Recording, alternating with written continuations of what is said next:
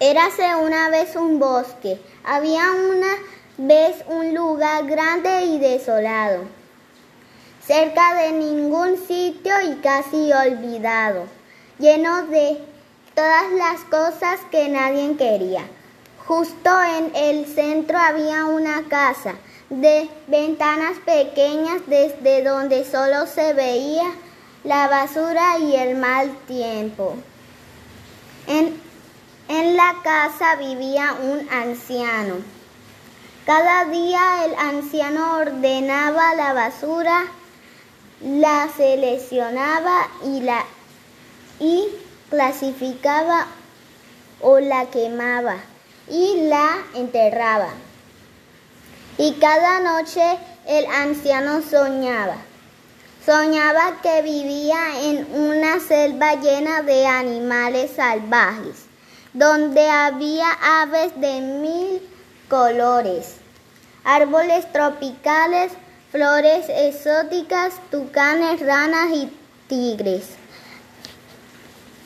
Pero cuando despertaba, todo seguía igual que antes. Un día algo llamó la atención del anciano y una idea germinó en su mente. La idea echó raíces y brotó y alimentada por la basura. No tardó en tener hojas. A la idea le salieron ramas y creció y creció. Así, gracias a los cuidados del anciano, surgió un bosque, un bosque construido con basura, un bosque hecho de hojalata. No era el bosque de sus sueños, pero seguía siendo un bosque. Un buen día el viento arrastró una pequeña ave a través de, lo, de la ventosa llanura. El anciano tiró unas migas de pan al suelo y el pájaro se las comió. Luego se posó en las ramas de un árbol de hojalata y empezó a cantar pero, al, pero a la mañana siguiente el pájaro se había ido. El anciano paseó todo el día en medio del cielo, del silencio y se sintió muy triste.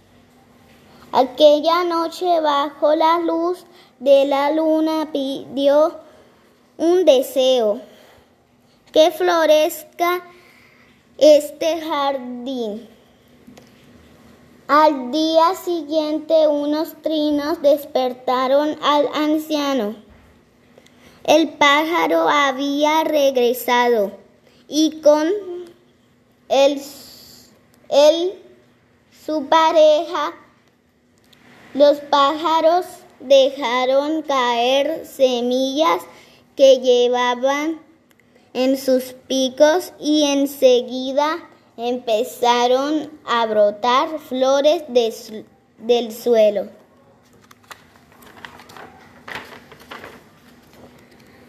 Pronto el canto de las aves se mezcló con el zumbido de los insectos y el susurrar de las hojas.